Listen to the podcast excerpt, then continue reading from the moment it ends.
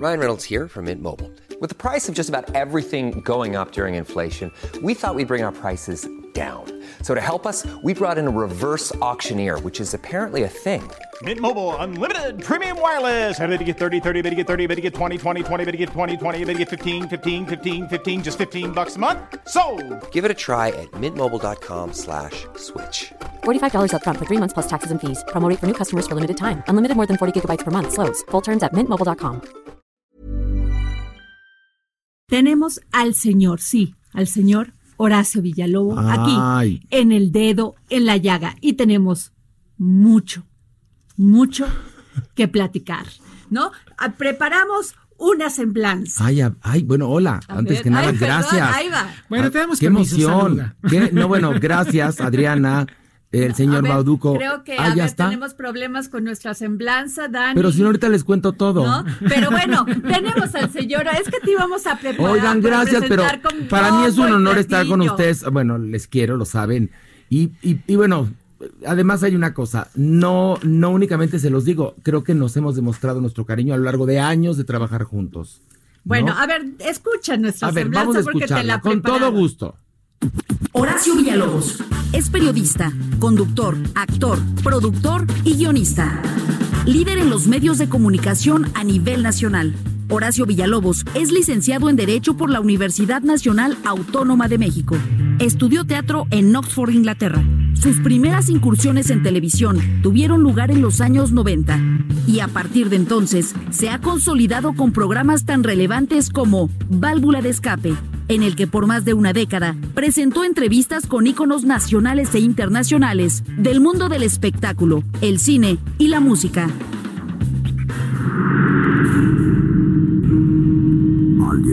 También ha conquistado el mundo radiofónico con relevantes proyectos como Dispara Margot Dispara, que condujo cinco años consecutivos con Sergio Zurita. Es conductor de la barra de opinión de TV Azteca con el programa La de Ocho. Ha producido y actuado casi en una decena de obras de teatro. Destaca Un acto de Dios, que estuvo dos años de gira y logró 200 representaciones. Y su más reciente estreno, Los chicos de la banda, una divertida y profunda comedia que celebra la diversidad, ganadora del premio Tony 2019 de Broadway. Yo creía que era bruja. Hasta que me gradué, me acepté y salí del closet. ¿Y qué me dices de esos fines de semana que nos veíamos cuando estabas estudiando? Bueno, es que en ese entonces tenía el síndrome de, ay Dios mío, qué borracho estaba anoche. Lo puedes seguir en Twitter a través de arroba Horacitu. Qué maravilla. Ay, Yo qué aplaudo y celebro que esté aquí en estos micrófonos Horacio Villalobos. Ay, bueno, qué bonito, ver, gracias. Bueno, me siento para que veas. homenajeadísimo. No puedes ir a otro programa que te quieran tanto. No, como- bueno, no, Ya, no, a lo ningún sé, otro. lo sé, no, gracias. Además, qué bonitas están las instalaciones de, de, ¿Qué tal?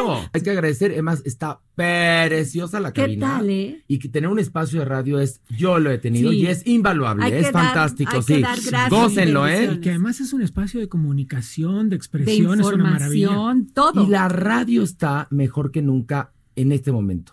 Fíjate que sí, ¿qué tal, eh? Hay una opción Está agarrando un muy vuelo. interesante para todo mundo. Todo mundo puede elegir qué, qué- qué escuchar.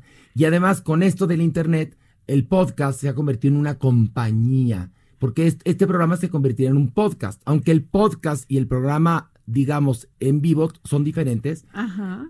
se convierte en un podcast este programa y la gente puede escucharlos cuando se le pegue la gana. Sí, ¿qué Es tal correcto. esta nueva... este, La radio revivió, ¿eh? ¿Qué? La radio revivió con, entre con el internet. redes, entre Sí, radios, sí, entre, entre sí, sí, sí, podcasts, por entre supuesto. todo lo que puedes hacer ahora. y No, que- es fantástico. De que te escuchan, te escuchan. Si te quieren escuchar, no hay manera. Ahí está. No, y te conviertes en la compañía de gente que está en otros lugares, en otros horarios y en otras realidades. Adriana siempre dice, oigan, gracias por escucharnos y por abrirnos un espacio en su corazón y en su vida. Sí, Claro. por supuesto, y darnos su tiempo, que es muy valioso. Claro. Horacio, Dígame usted. dinos, ¿qué es esto de los chicos de la banda? Tú siempre tan activo. Yo te vi en un acto de Dios. ¿Qué tal? ¿Verdad que era fantástica? Maravilloso. Cuando terminaba, o sea, no, no hacías, terminaba la obra, no hacías más que pararte y aplaudir porque la interpretación, toda la energía que le daba Horacio al personaje era impresionante. Oye, y además esa obra que es de un autor llamado David Jaberbaum, que la obra yo la vi en Broadway, me llamó hace dos meses para ofrecerme que yo haga la secuela de esa obra. Wow. Que está padrísima, lo cual ya para mí es una medallita que el autor de esa obra, el que creó ese espectáculo, que lo creó para Broadway y que lo traje yo a México y que él vino a México a ver la obra, haya quedado convencido de mi interpretación y me haya ofrecido la secuela. Lo cual me hace, bueno, me, me, me esponjé como panquecito, fíjate, en verdad. y ahora los chicos de la banda llegan en un momento, en un momento interesante de mi vida, yo estaba en Nueva York, la fui a ver en el, año pasado, ya había comprado los derechos, porque vi que la, que yo siempre quise hacer esa obra, pero pensaba que estaba pasada de moda. Había visto la película, eh, decía yo, no sé qué tan importante puede ser esto, pero resulta que por el 50 aniversario, el autor de la obra, Mark Crowley, la revisa, revisa su propia obra para reestrenarla ahora sí en Broadway, no en Off-Broadway. Entonces la convierte en algo sumamente poderoso, porque la obra con el tiempo se fue añejando como un buen vino. Y esa obra que fue producto del enojo de Mark Crowley, porque él no tenía trabajo y además era gay, y la situación de los homosexuales en Nueva York en ese momento era terrible. 1968. 68, hace esta obra en dos semanas y se convierte en un éxito instantáneo. Aquí en México se presentó en los 70 en el Teatro Insurgentes y también fue un escándalo. Ya ves que las buenas ah, conciencias. Corrígeme, era Tina Galindo la que lo la Productora, la productora. Y la directora Nancy Cárdenas. Exacto. Se hizo en el Teatro Insurgentes y luego en los 80 en el Teatro de la Ciudadela. Pero ya cuando se presentó en los 80 ya no estaba tan, digamos, tan ese, tan metida en ese escándalo como lo fue en los 60s, 70s. La obra con el tiempo recupera se, se, añeja y se convierte en un statement. Es una obra que tú la ves hoy en día, ocurre en el 68 igual y en Nueva York, como, como lo, plantea Mark Crowley, pero podría ocurrir hoy. Es decir, los, los problemas, las, las, ¿cómo te puedo decir?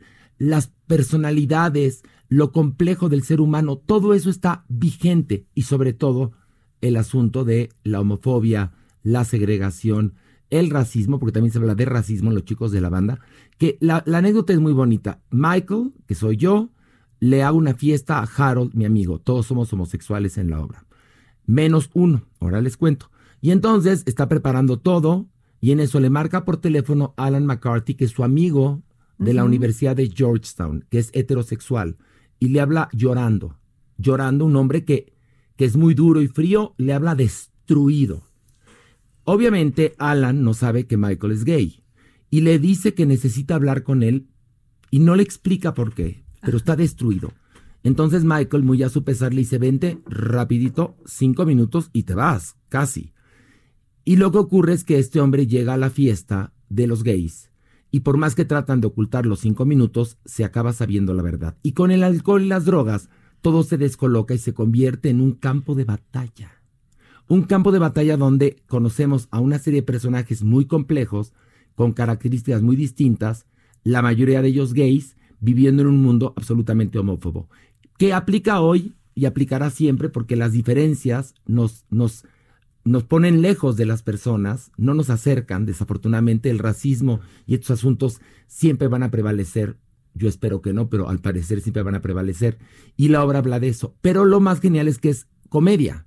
Es riendo, la gente está risa, risa, Pero vas, risa, vas haciéndote una profunda claro. Y la obra empieza luminosa y acaba oscura. Empieza risa, risa, risa, risa, risa y luego ¡ah! como una montaña rusa. Es rete fuerte al final. Y llevamos ya dos semanas en cartelera y la gente ha llenado el teatro, por suerte, nos ha ido muy bien. Los aplausos son muy bonitos y los comentarios también de la gente que dice me conmoví, lloré, eh, me, reconcilié con, con, tal persona o entendí a mi hijo o entendí a mi tío o... E, es decir, la gente saca sus conclusiones y ya saben que cada quien va a recibir una propuesta de acuerdo a sus recursos alternativos, ¿no? Claro. Horacio, ¿por qué aquel 1968 se parece tanto a este 2019? En términos de la aceptación Porque estamos del otro, de- polarizados. Porque de entrada, mira, el que más, el más homófobo lleva el joto más metido por dentro, en primer lugar. ¿Y Aquel- el albur? No. No, es, es tal cual. El- a- si usted conoce a una persona que odia a las lesbianas y a los homosexuales, tiene su lesbiana por dentro o su joto por dentro, en primer lugar. Porque nuestra sociedad está polarizada. Estamos polarizados, desafortunadamente, cuando tendríamos que decir todos somos mexicanos. Pero encima, cuando hay una polarización, se vuelven posturas más radicales. Entonces, yo he conocido gente que dice, yo adoro a los gays. Pero. Y por dentro dicen, pero ojalá y nunca me toque uno, ¿no? ¿Sí o no? Como si se pensara que ser homosexual es contra natura, te va a hacer infeliz, este, vas a estar solo, te van a... eh, cuando a final de cuentas la felicidad está en otros asuntos, ¿no? Pero además es parte de una sociedad ignorante. ignorante. Muy ignorante. Ignorante, enojada y además con internet. Lo cual es terrible. Eso, no, bueno. Porque muchos son changos con cuchillo. Es como, es como cuando Adriana. Mi abuelita decía, es que lo peor es un P Sí. con iniciativa. Ah, bueno. Entonces, tú, ve- tú escuchas y lees las cosas que ponen en las redes sociales y te quieres morir porque dices, claro, esto es democracia. Pero desafortunadamente mi voto, en un en caso de una votación, mi voto pensado vale, vale igual que el que vendió su voto, Claro. ¿no? Porque puedes votar una sola vez, igual en las redes sociales. Todo el mundo tiene, digamos, en Twitter el mismo número de caracteres para decir o cosas inteligentes o estupideces. Pero Horacio, ¿por qué no hemos avanzado? O sea, ¿por qué no hemos avanzado avanzado, en el respeto a la igualdad, a los derechos de que cada quien decida? Porque el tema aquí es el tema de la sexualidad. Sí, o sea, de la orientación quien- sexual. Perdón, y cada quien tiene derecho a vivir su sexualidad como se le dé la Ah, gana, mientras no daña a los demás. Pues sí, pero nos encanta juzgar. Mira, por ejemplo, las ofensas, eh, bueno, eh, platicamos un ratito antes de entrar al aire de las amenazas que hemos recibido, no únicamente yo, sino el elenco de los chicos de la banda, las cuentas oficiales de la obra, Que etcétera. además déjame decirte que están guapísimos Ay, todos. gracias, Dices, gracias. pero qué cosa, qué muchachos tan guapos. No, porque pues es que te voy a platicar, Pilar Bolívar que hizo el casting Ajá. apuesta por el teatro de convención. Entonces, tienes que ver Nueva York y además son personajes muy complejos y había que contratar actores. Hizo casting, las estrellitas de la telenovela hicieron casting, las de la serie, las de Netflix, las de Claro Video, las que tú las traes, todas hicieron casting.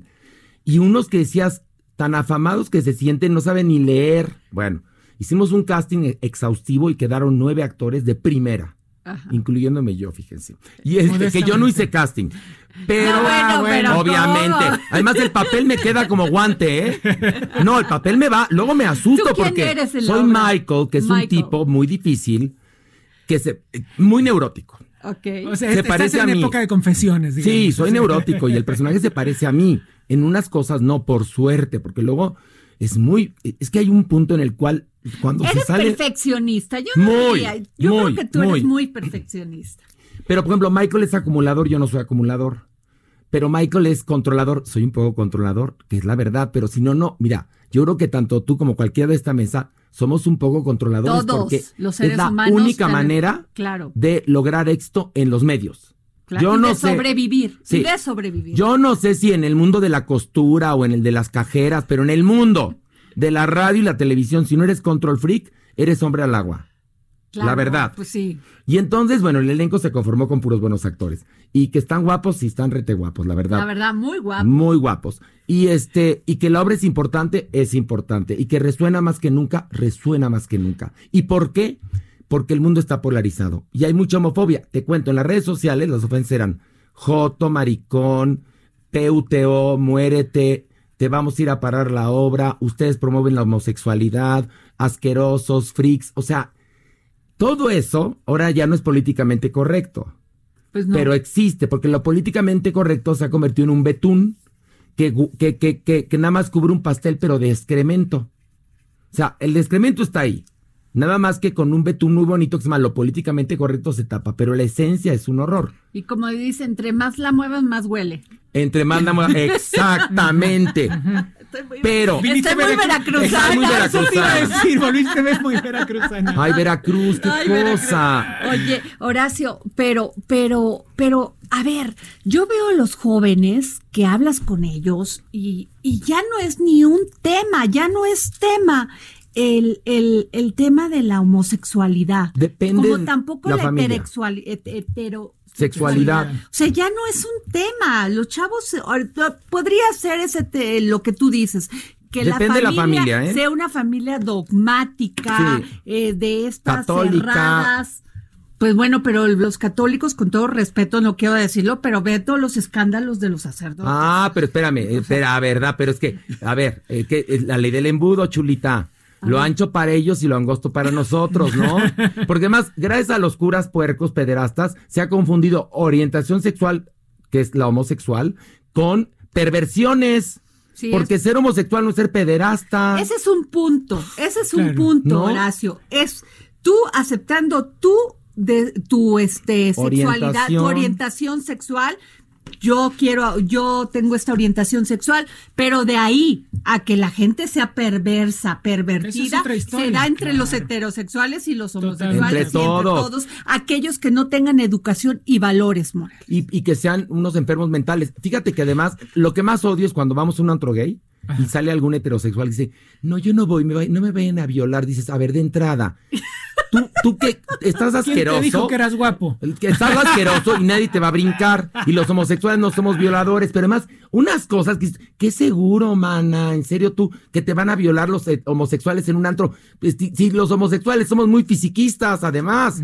Pero unas cosas que dices, las, las, como diría en inglés, las, las misconceptions que hay, los, los, los, los mal, los, Malos los- entendidos, me, no me parece. acerca de, tienen que ver con la, como bien lo dices tú, Adriana, con la ignorancia. Sí, pues claro, es Y- no conocer la historia, la historia de la humanidad. Pero la sexualidad, yo creo, hoy por hoy en México no se imparte en las escuelas, se imparte desafortunadamente en las casas, lo pillan, como dirían los españoles, en el internet y los amigos. Claro. Yo no sé en cuántas escuelas hoy en día educación sexual sea una materia permanente. No lo sé. Debería de serla. Debería ¿eh? de serlo. Debería de serla porque, y, y además debería de ser un tema de, de respetar a tu prójimo, o sea, igualdad, punto, respetar su igualdad, respetar su, su derecho a tener sus preferencias como ser humano, Es que, que además tiene garantías individuales que le da la Constitución. ¿eh? Entonces, ¿cuál es la línea entre las opiniones de unos y los derechos de los otros? ¿No? Es decir, porque una marcha para pedir para que algo no suceda, como para que no se legalice el matrimonio igualitario en algunas partes del país, es la opinión, la concepción de unos contra los derechos de los otros. Claro. Está muy complicado. Pero eso. mira, tú, tú vas a las empresas, por ejemplo, yo, fui a varias empresas a pedir apoyos. que eso estaba leyendo. para eh, los, eh, los chicos de la banda, ¿no? Sí. Y entonces, este, en muchos lugares me hicieron el fuchi, como se dice vulgarmente, porque el tema era de homosexualidad. Entonces, este, dices, pero yo creo que tu producto lo compran cualquier persona, las mujeres divorciadas, las madres solteras, los homosexuales, los bisexuales, los, los hermafroditas, o sea, todo el mundo lo puede comprar tu producto. ¿Por qué crees que se alejaría tu mercado si apoyas un proyecto como este? Cuando hice un corazón normal, ese proyecto teatral fue auspiciado por EFI Artes, obtuvo el EFI Teatro. Y la marca que nos patrocinaba, que nos dio el dinero para poder hacer la obra, pidió cuando se enteró de qué trataba la obra, y esto te lo juro, que su nombre no apareciera en la publicidad. Ay, Dios. Es que eso sí yo no lo puedo entender. O sea, no, me parece que lejos de avanzar, evolucionar como seres humanos, estamos retrocediendo, generando estas nuevas generaciones con estigmatismos, con, con, con este No, con tabúes. odios, con estos tabúes que ya no deben, que eso es lo que nos ha hecho daño. Ahí están los feminicidios, ahí están las muertes, ahí están las razones de que este tipo de pensamiento, lejos de evolucionar, te, re- te hace- No, y te llena de tabúes la cabeza. Yo, yo, hay escuelas, por ejemplo, en este país donde se ve con mayor naturalidad, no donde ya ven a las mamás, eh, la pareja de, la pareja homoparental que va por su hijo o su hija, es decir, en ciertos lugares que podrían ser como islas, pero en general, en general, en, estamos a años luz al igual que Estados Unidos, porque Estados Unidos es liberal en las costas, en el centro es el medievo, en Europa en ciertas partes, pero te vas a Medio Oriente o África y te puedes morir en lo que se refiere a el respeto a la orientación sexual o a la identidad de género de las personas. Claro. Claudia. Sí, yo, yo te quería preguntar. Y ahorita, Claudia, yo soy gay, lo quiero confesar. Sale del closet mi Claudia. Ya, Claudia, ya. Buenas tardes, mucho gusto. No, es broma. déjame decirte que yo no tengo que salir Y ahorita. Claudia, yo soy heteroflexible. No, Ah, Eso suena mejor. A ver, heteroflexible está sabroso, perdóname, Claudia. No, no te preocupes, Horacio. Yo, la verdad, eh, te admiro mucho personalmente por una cruzada que creo que es muy importante porque has ayudado a muchas personas precisamente a salir del closet. ¿Tú crees? ¿En serio? Yo Ay, gracias. que sí, Ojalá. que sí. Eh, Y mi pregunta es, ¿qué piensas respecto de, eh, pues, estos tabúes que se tienen que seguir eh, hasta cierto punto tirando? ¿Qué consejo le das a las personas Ay, que, que- nos están escuchando y que quieren salir y que quieren dar ese paso? Salgan del closet. Miren, ahora que Ha de escucho. ser terrible. Es horrible estar en el mentirle, closet. ¿eh? mentirle a Es to- horrible. Yo estuve en el mentirle a closet. todos, pero es mentirte a ti debe ser la cosa más terrible de De entrada, estar en el closet es un infierno. Yo lo viví en mi adolescencia. Era espantoso. ¿Tenías novia? Te- tuve novias, pobres de ellas, inocentes. ¿Cuántas ¿Qué? ¿No te tuviste? gustaban mientras las tuviste? ¿No, No, te a ver, a ver, ojo. Sí, ¿no? Oye, Tenías- haber tenido pegue, Horacio, porque tú eres un hombre guapo. Tengo pegue Eh, todavía. sí, no, bueno, bastante. pero con las Ah, con las mujeres, claro, y todavía les digo, soy gay, no importa. A ver, no, mana, sí importa. Si nos queremos, no para tejer. Mira, te voy a decir algo. Te voy a- tuve varias novias. Y como ¿Te diría ahorita. de alguna? Sí, varias. Tuve varias, como seis, siete novias. Ahora, ¿qué edad tenía yo? 13, 14, 15. Cuando, y en un momento, en los 80, que no hay esta información, que no hay internet, y que el deber ser es, si eres hombre, es heterosexual. Claro. O sea, y que ser maricón es motivo de avergonzarte, de bullying, y entonces lo tratas de ocultar, y entonces es lo que se llama meterse en el closet.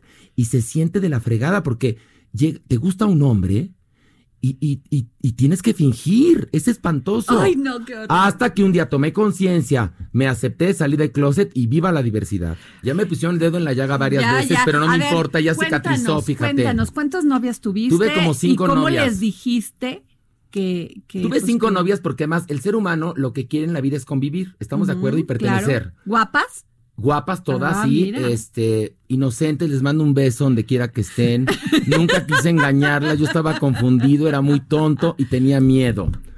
No pasó nada, obviamente, no hubo fucking, evidentemente, porque yo era bastante fresa y por supuesto que la papaya ni en jugo. Entonces, ¿para qué me hago güey? Entonces siempre me, me- Oye, me mantuve, la yo- respeté. Yo tengo un siempre la respeté. que dice que depende, si se toma dos o tres copitas, como que ya les está viendo. Y ahí tengo otro. Guys, que, son que- guys. que yo sí, claro. Sí, y que de, de Y repente... unos casados y me dicen, y se le quedan viendo las, a las pompas de la chava. O sea, son medio heteroflexibles. Sí. ¿Por qué me echas así? ¿Eres tú, Bauduco? No, no es cierto. A ver, se voy a platicar.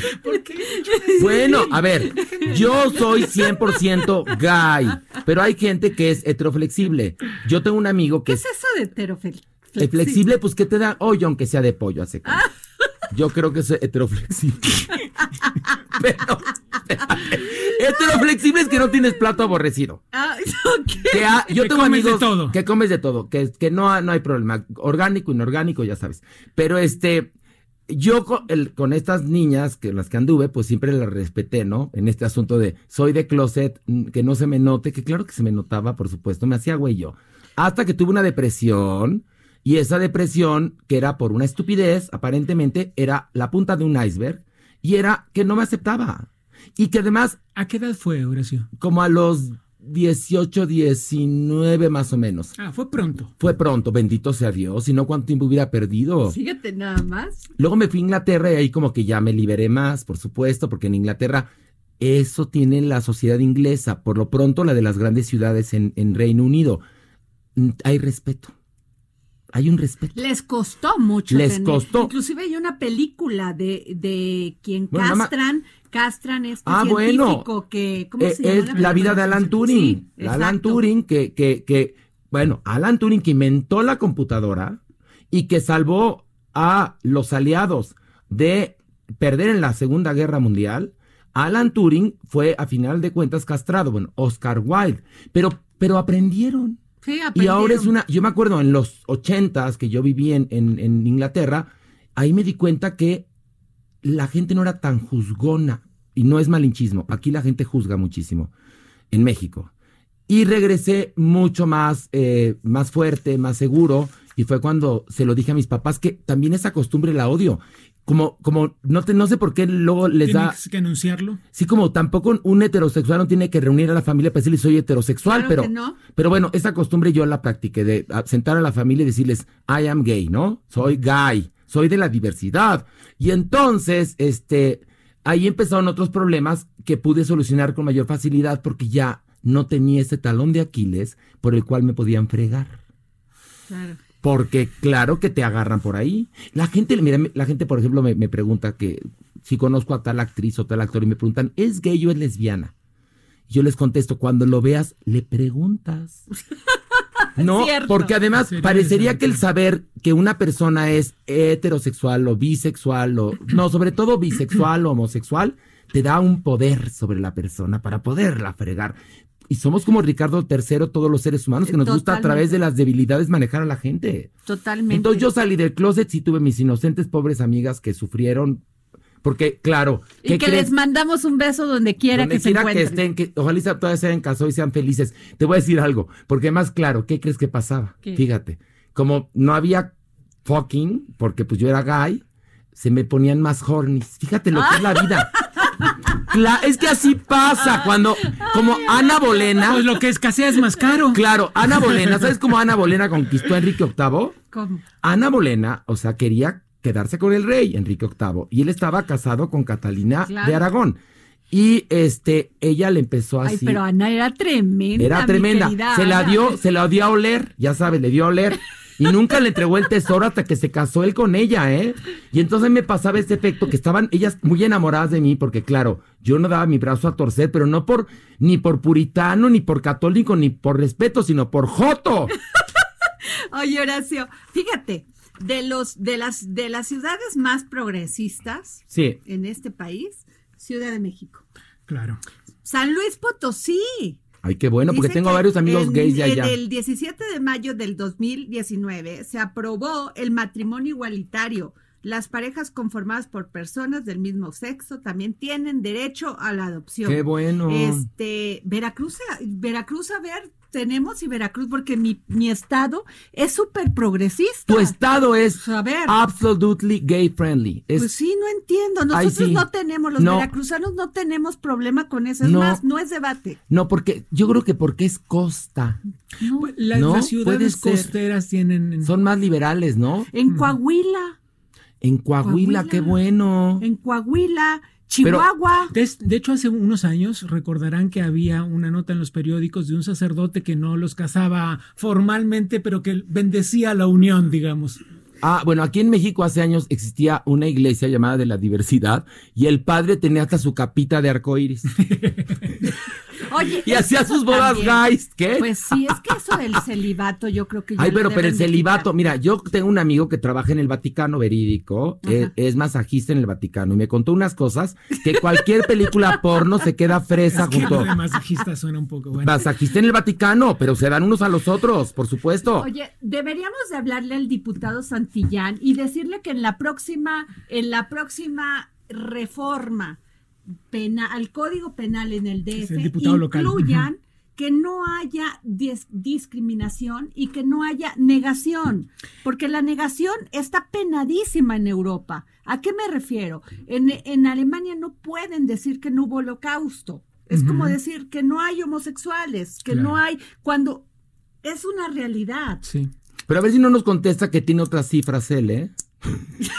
No, no creo. Es- no, No creo. pero además él es progresista, Muy. ¿no? Pero, Sí, sí, sí, a sí. ver, en la Cámara de Diputados, cuando en Monterrey, Nuevo León, el gobierno de, de Monterrey se encargó de quitarme mis vallas de un corazón normal, en aras de que las señoras, las mamivans, habían repelado que cómo era posible que yo promoviera la homosexualidad con una foto de dos hombres a punto de darse un beso, las autoridades hicieron ojo de hormiga, ¿eh? Nos amenazaron. Tuvimos que bajar las vallas, que nos costó doble, y nos pusieron todos los obstáculos para presentarnos. Igual en Puebla y en Guadalajara.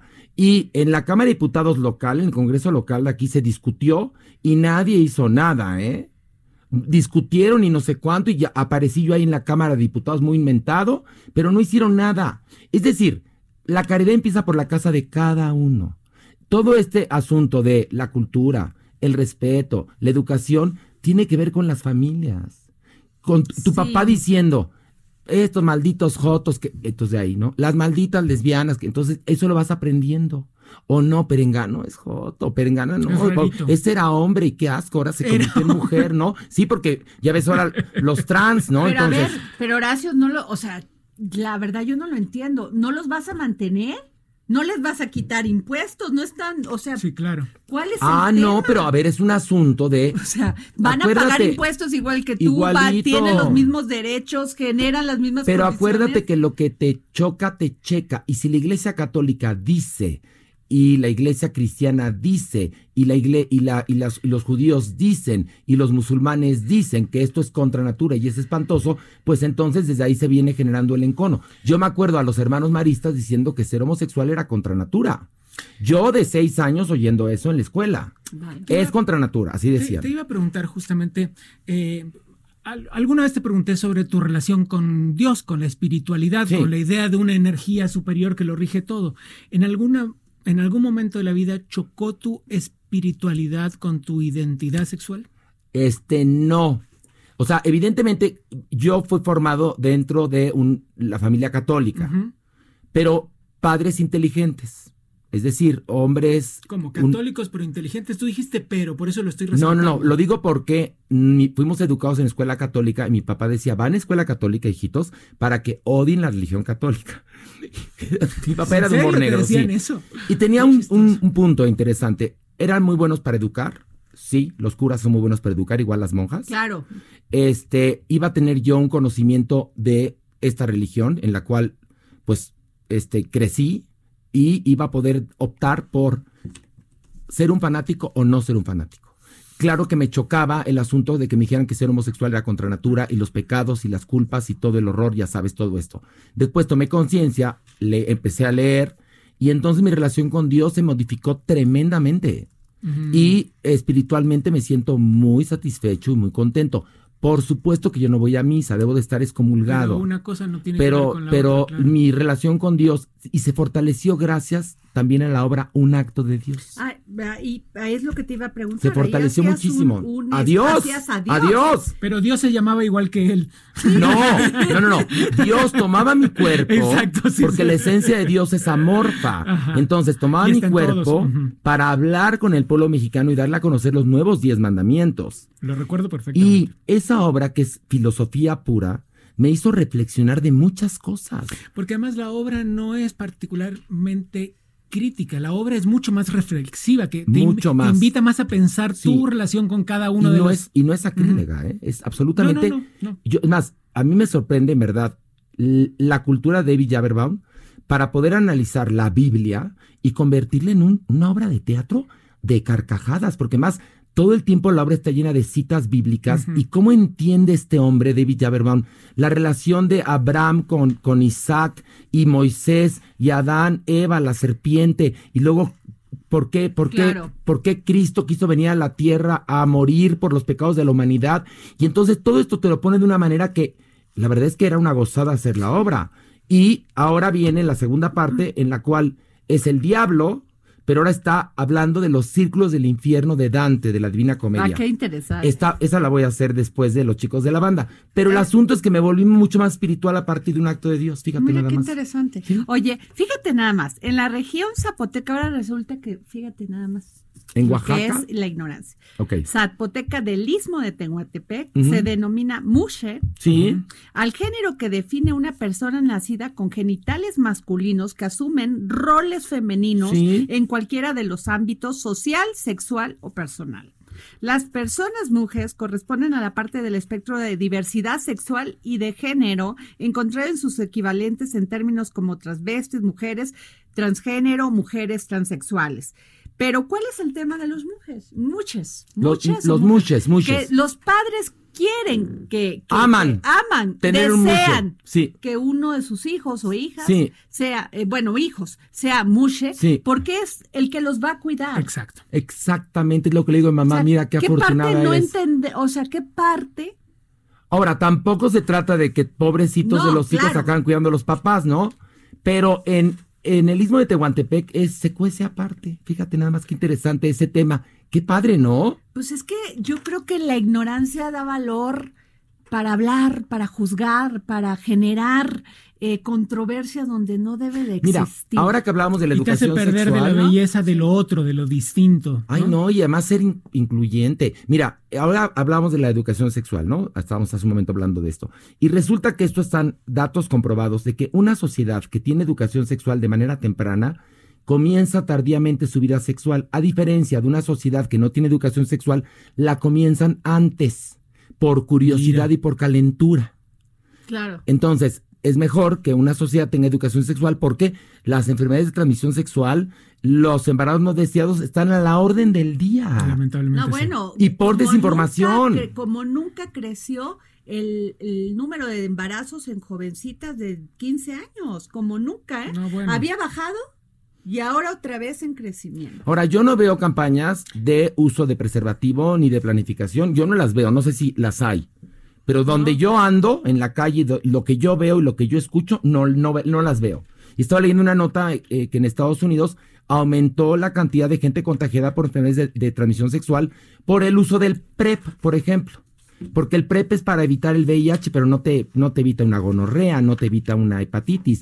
Y entonces están las enfermedades a la orden No, del y día. qué te digo del cáncer cervicouterino en las mujeres. Provocado por el papiloma. sexual. Por las A por el ver, papiloma, sí. Claro. Sí. ¿No? Ayer justamente hablabas de eso con... con- Claro. Sí. Ya te investigué, Adri, y en el Congreso de Veracruz no está aprobado el matrimonio Bueno, igualitario. a ver, paisanos. o ¿En sea, dónde? A ver, mándenos una lista, querido Radio Escuchas, dónde sí se puede.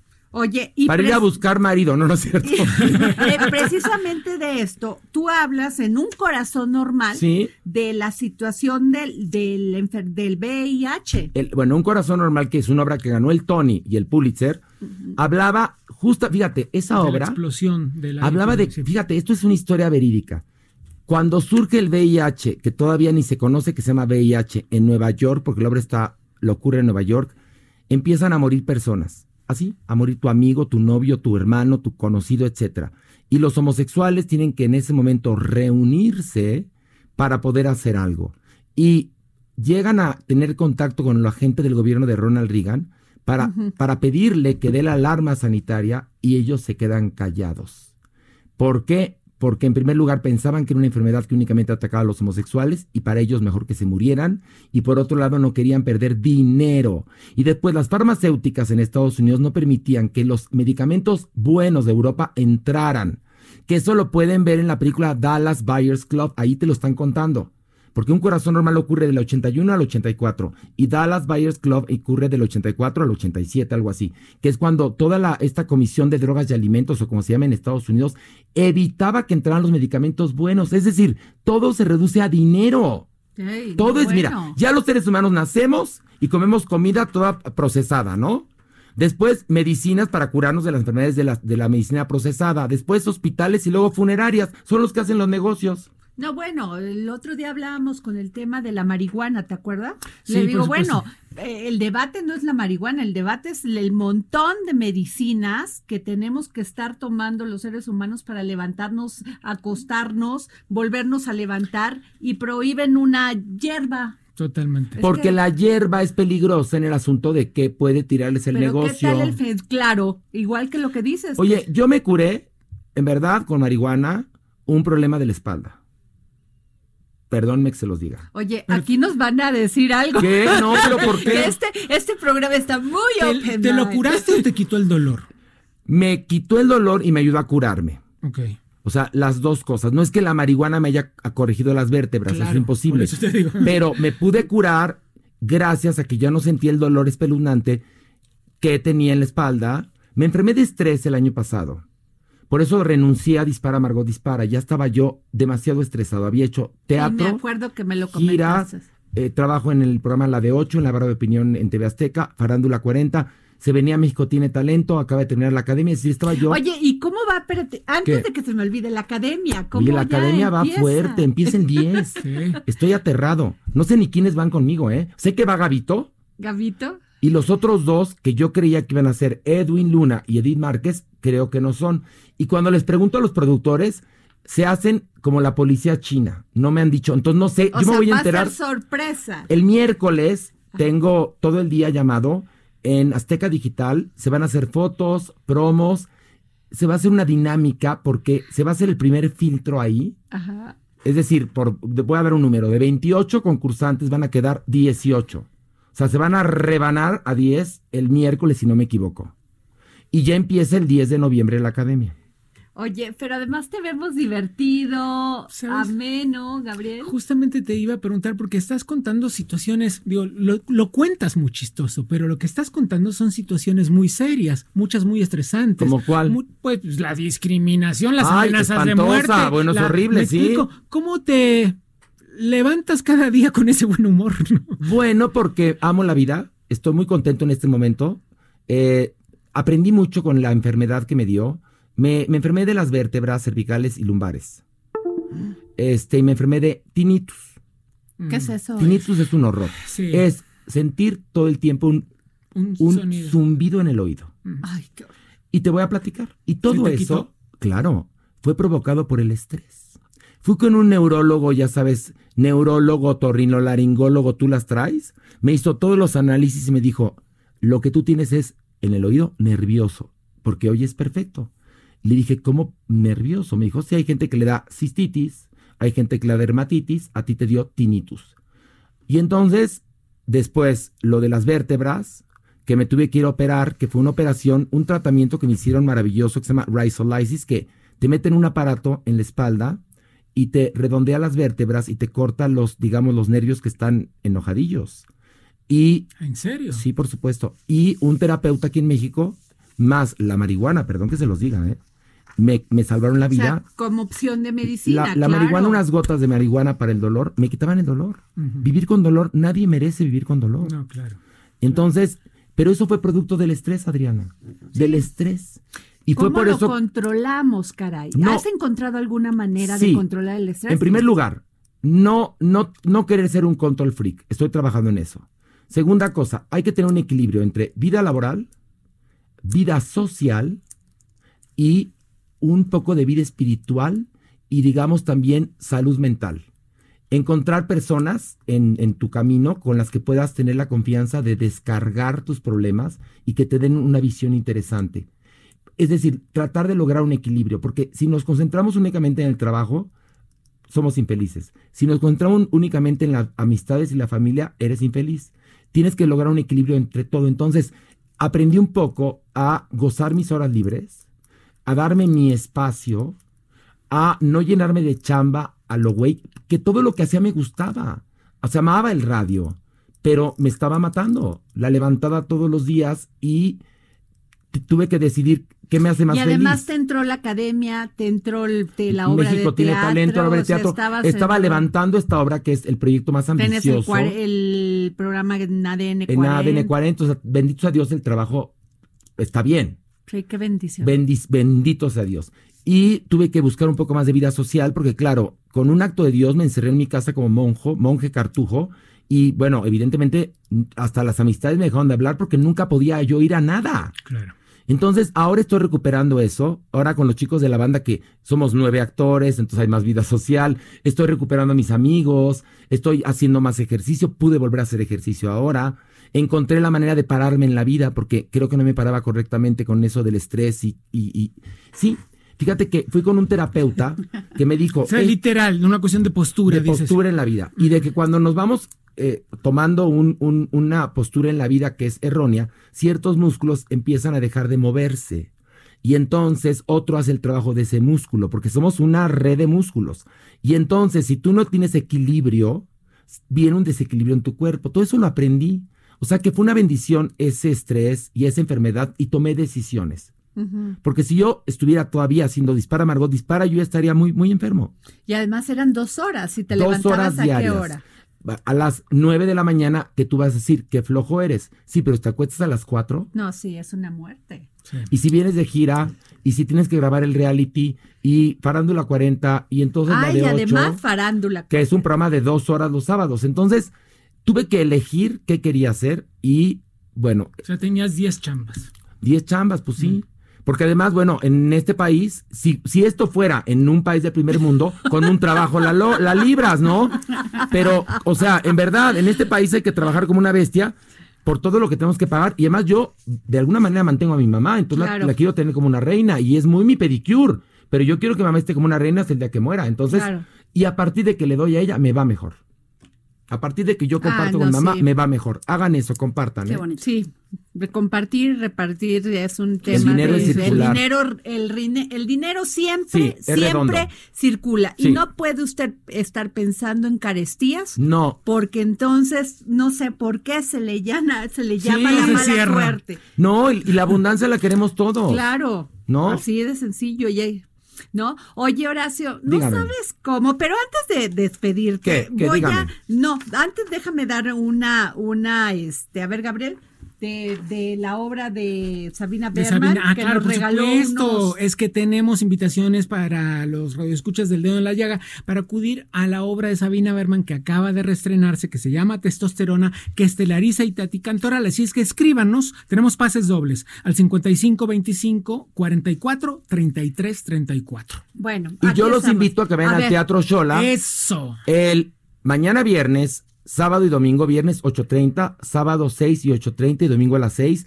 Los boletos están a la venta en la taquilla y en Ticketmaster. Y todavía esta Pero semana, no, te voy a platicar, hay 20% de descuento en todas Ah, las localidades. Ah, qué padre. O sea, para todo el mundo hay 20% o sea, na- de o sea, descuento. llega uno y, y dice, quiero mi de- descuento. 20%. Es más, ya el precio está con el 20% Ok, de descuento. perfecto. Para que vaya Genial. toda la gente a reír. La van a pasar genial, van a reír, van a gozar y principalmente creo que la comunidad LGBTTIQ tiene que ir.